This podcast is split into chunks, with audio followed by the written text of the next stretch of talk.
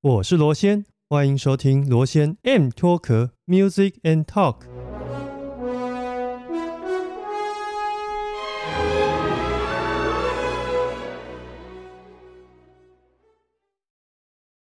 各位听众，大家好，我是主持人罗先，欢迎再度收听罗先 M 脱壳。今天这一集呢，我比较想要把它定位成音乐宅男悄悄话，因为今天我邀请到这一位朋友呢，是我已经认识了大概二十年左右的一位好朋友。那我人生第一次听黑胶呢，也是他介绍我来听的。那也因为这样呢，我们其实一路上在不管是求学或工作过程当中，都算是在音乐路上有一个互相扶持的对象。除此之外呢，常年来他也经营了音乐讨论的一个社团，所以今天我们也会就是花一点时间，就是讨论说这二十年来我们在网络上所看到的一些现象。那他所经营的社团呢，如果你在 FB 上面搜寻长耳音乐团的话呢，就会跳出来一个社团的讨论区。那你只要就是回答一点点的音乐的相关考题就可以进去了，或者是说你在那个音乐考题里面呢，直接写说我是 M 脱壳的听众，我相信他也会审核让你过、哦。那如果说那个长耳音乐团你不知道怎么写也没关系，就是现在马上打开资讯栏，我都会帮你们做连接，直接就是连到 FB 的那个连接里面去。那废话不多说，我们就来欢迎今天大来宾出场，皮大。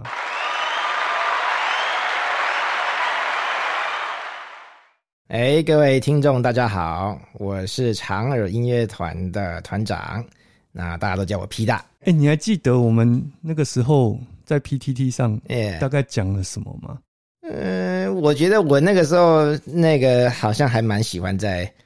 那个什么 PTT 的那个古典音乐版上面发表一些言论啊啦。然后我也在场场上面在上面撒野，呃 是，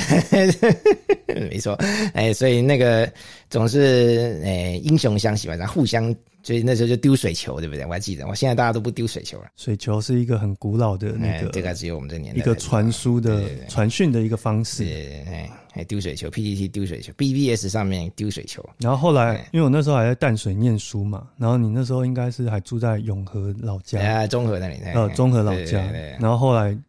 第一次我记得是你来我淡水的地方，是是，对对带了对一些唱片过去交流，我记对得，哎，然后后来就我觉得也可能是我们互动还不错，就后来就持续持续，一直到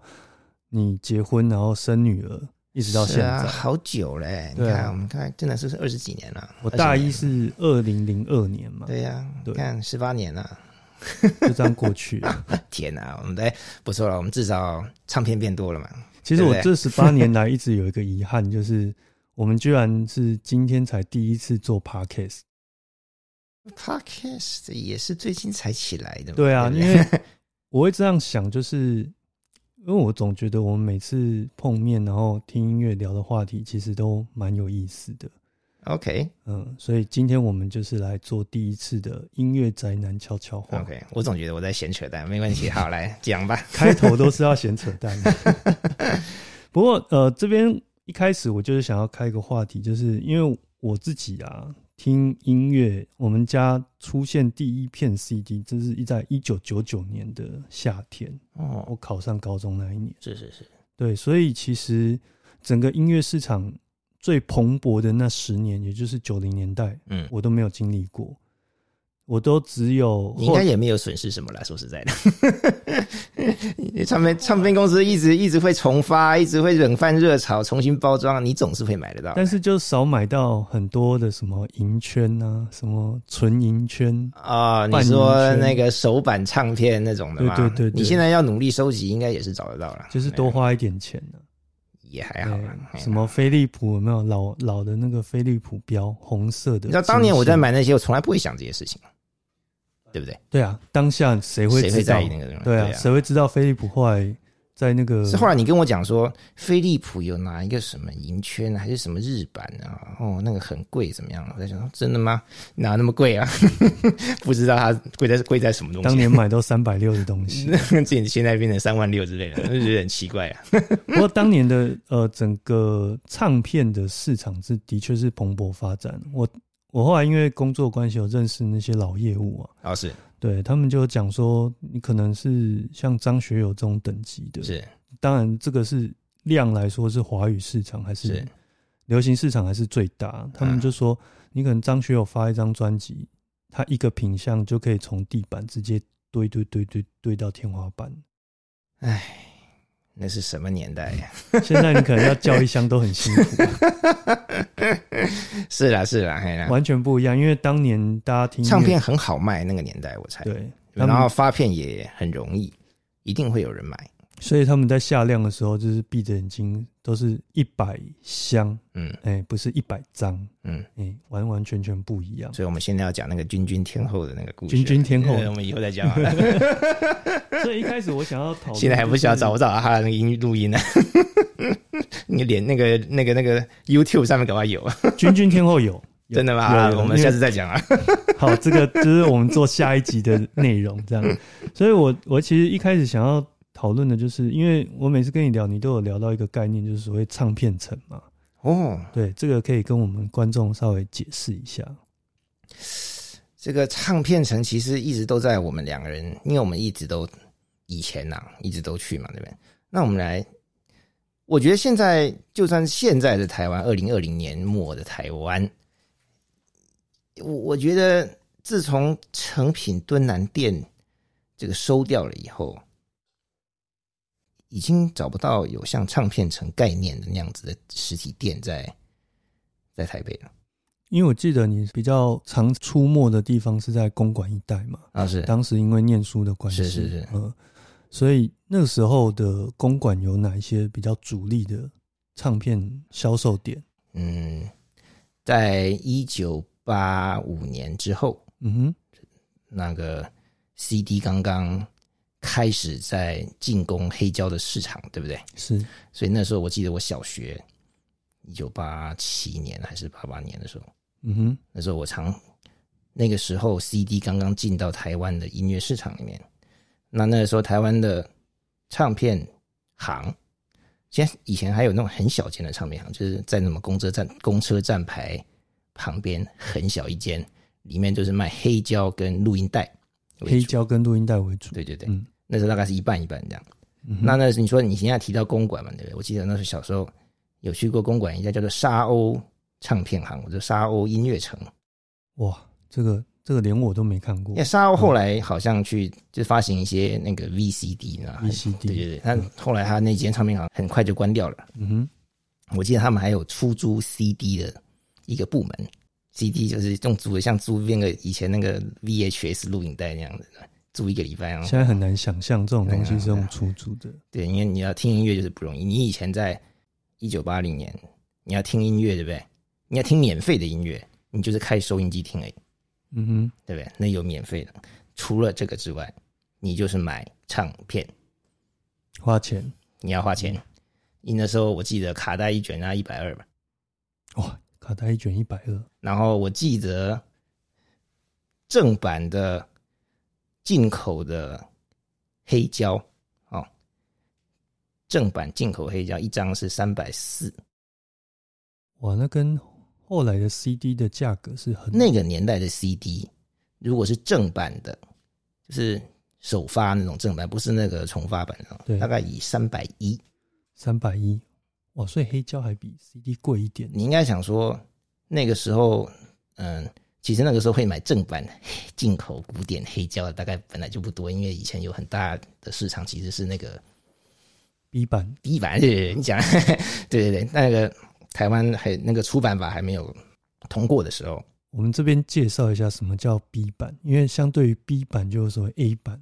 嗯，那国外它发行的一张唱片，那个就是所谓的国外正版。哎，可是它会在台湾这个地区找一个，比如说代理商也好，或者是他们台湾分公司起飞呀、哎去去发行这一张唱片。嗯假设说 Pink Floyd 的的嗯 The Wall 好了，啊不管是不是古典，都会有这种状况。那嗯 The Wall 在台湾发行的，如果是黑胶的模板送到台湾再去压制，就是是是就是 A 就版。是哎，哎、啊，有的台湾 A 版的声音还不错， 因为据说像有的那种英国公司是把他们那个压到一个比较不行的程度，嗯他会送来台湾。也但是他所谓比较不行，并不是完全不能做，嗯就是说比较二线的模板，嗯在台湾做，再加上台湾那个当时的交值，其实也不见得比较差。所以我知道有些外国人甚至会特别来收台湾当时的 A 版，好是是是，对。但是呢，相较于 A 版，就有一个东西叫 B 版，那就是盗版啊，嗯盗拷啊或者是说海盗版，对啊对啊那就是它其实是从 A 版那个模板，是它并不是拿到那个母片，它是拿到 A 版这个版本。嗯再去透过一些技术去是做成的 B 版。那是我记得以前有听过一些前辈在讲，好像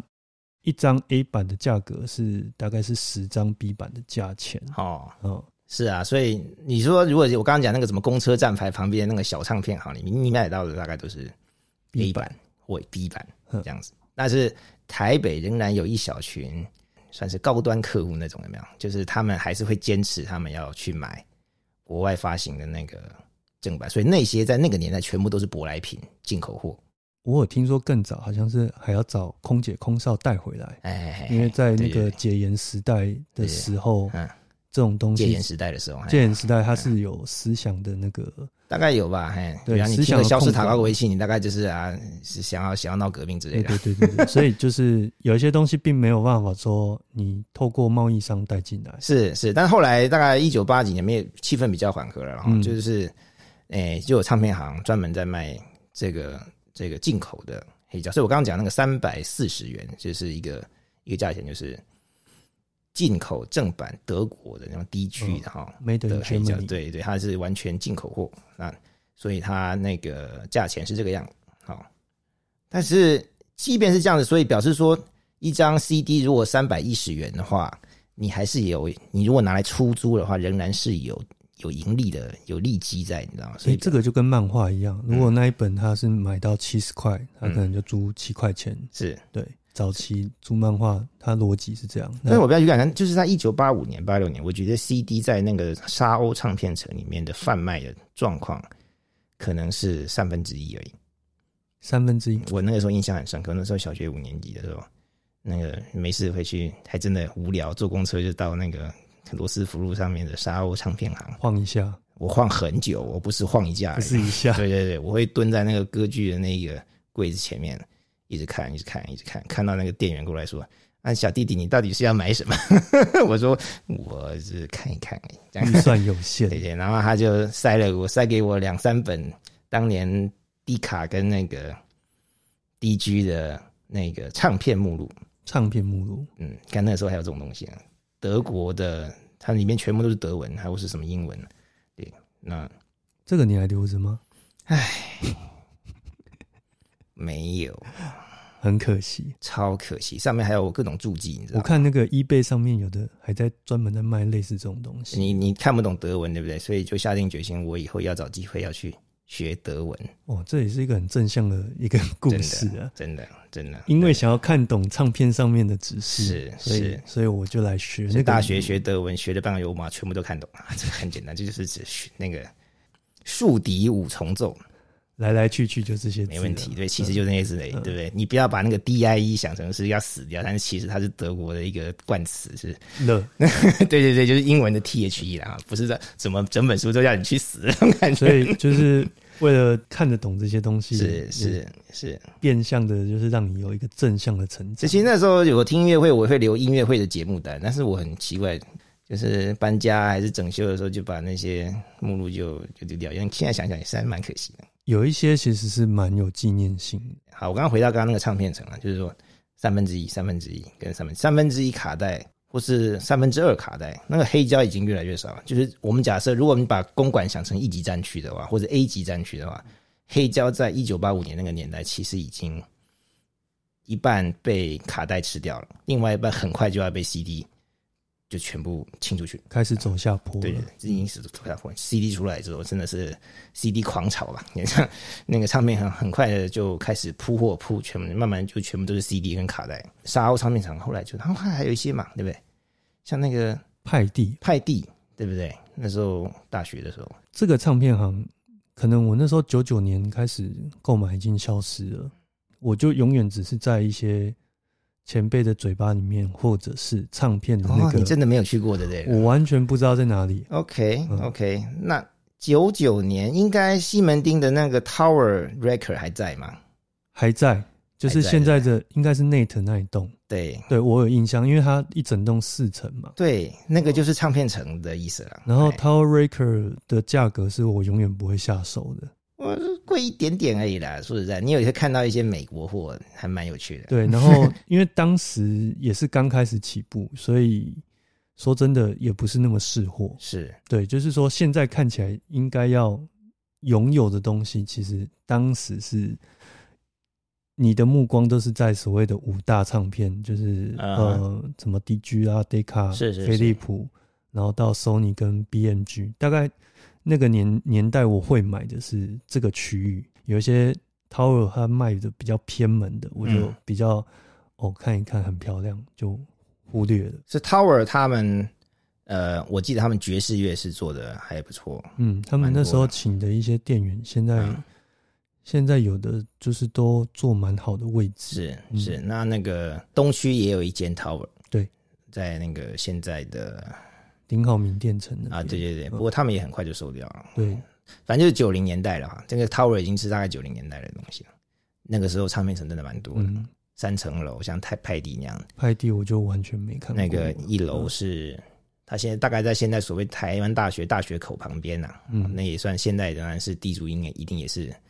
很贵的地方哦。嗯然后以前一定也是嘛，对，所以卖唱片真的很赚，所以才有可能才开在这种地方。而且当时其实他们毛利也抓的非常的低，他完全就是用量在撑但是它就是很能卖啊，他整个对不对营业额。你那个流行歌手签唱会还是什么的签名会、握手会，都是有的都是在那边办的、对，那动不动就是没一有天问题。对，几几万张的量在一跑楼是卖国语流行嗯或日语，哎、日语可能是在二楼，二楼有西洋的，有对日语的，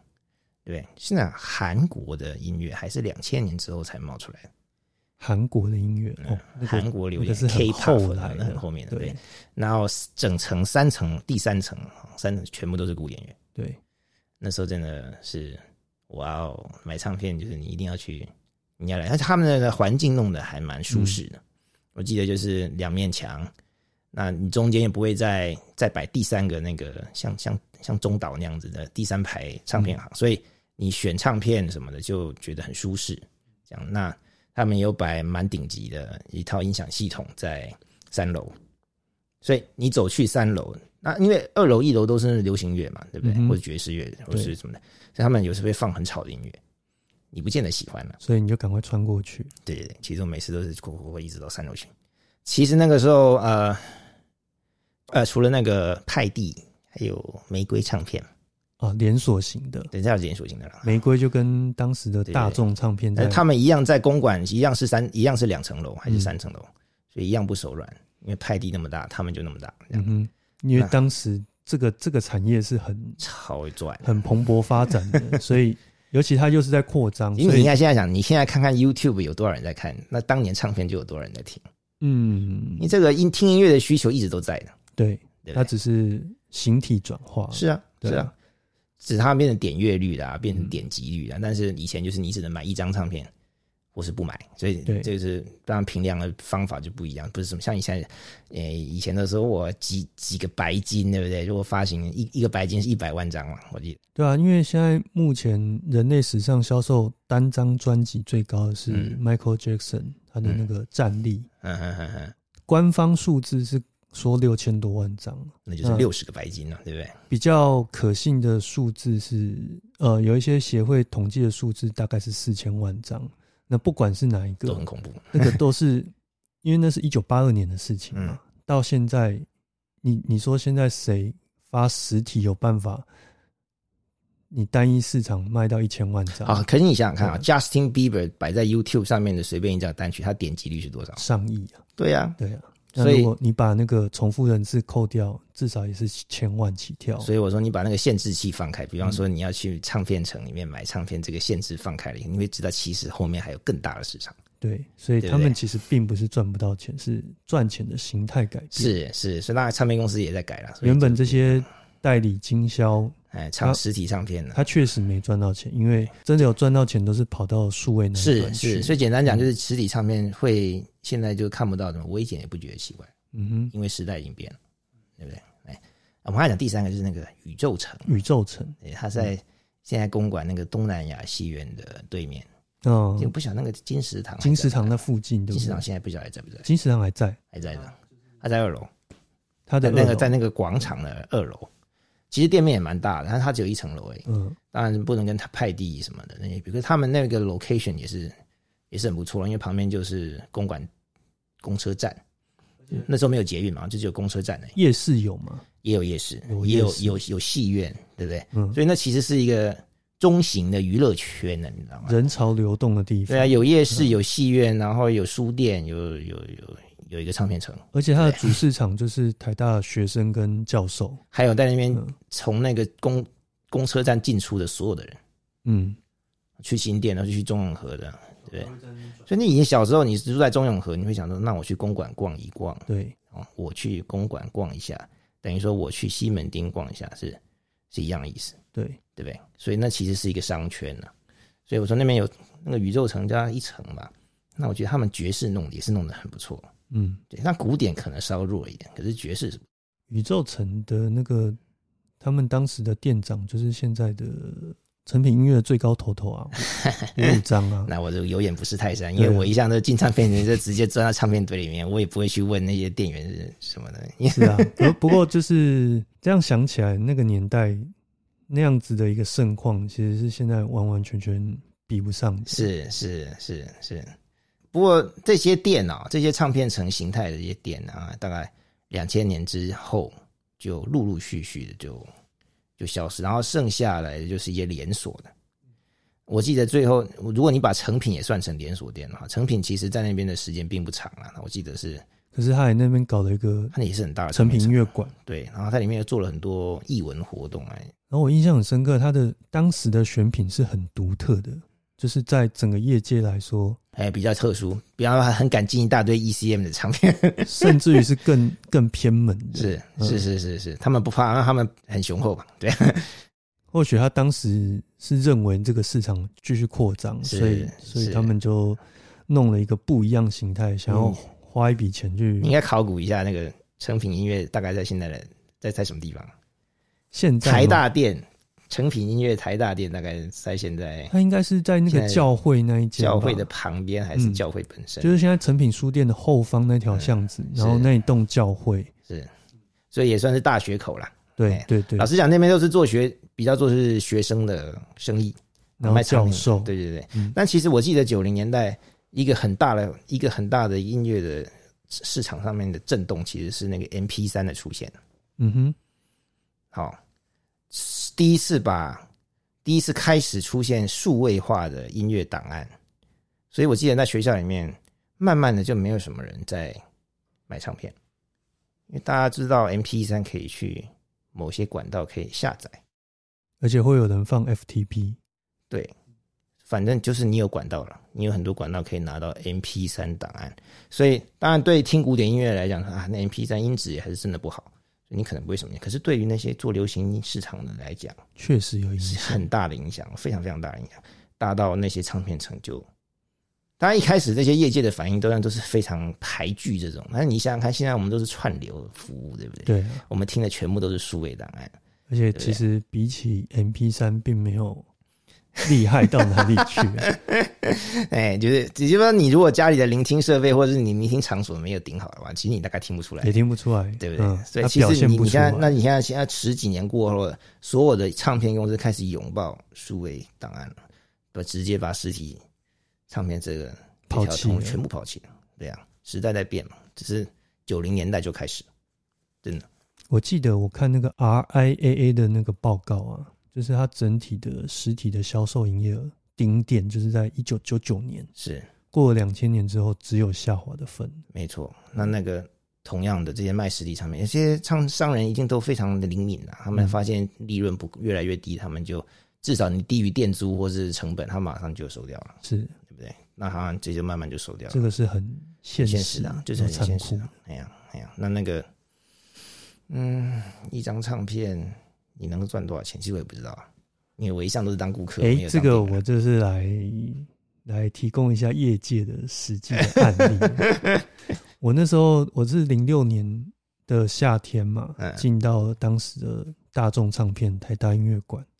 哦，就是在台大真正的正门口的对面哎，现在不晓得还在不在，可能也收掉了。早就收了。哦，是然后那时候我的店长大概大我几岁吧，我那时候等于是大四延毕一年，然后去上班兼上课这样。啊，我的店长大概大个我三四岁吧，但是他他因为他说他不爱念书，所以所以那个大学念到一半就中辍，然后就先进唱片业界攻读，然后一路做到店长。是是是，然后他说他在做刚进行攻读的时候啊，常常看到那个品相是，比如说批价来是三百六，然后他们就加八块再卖，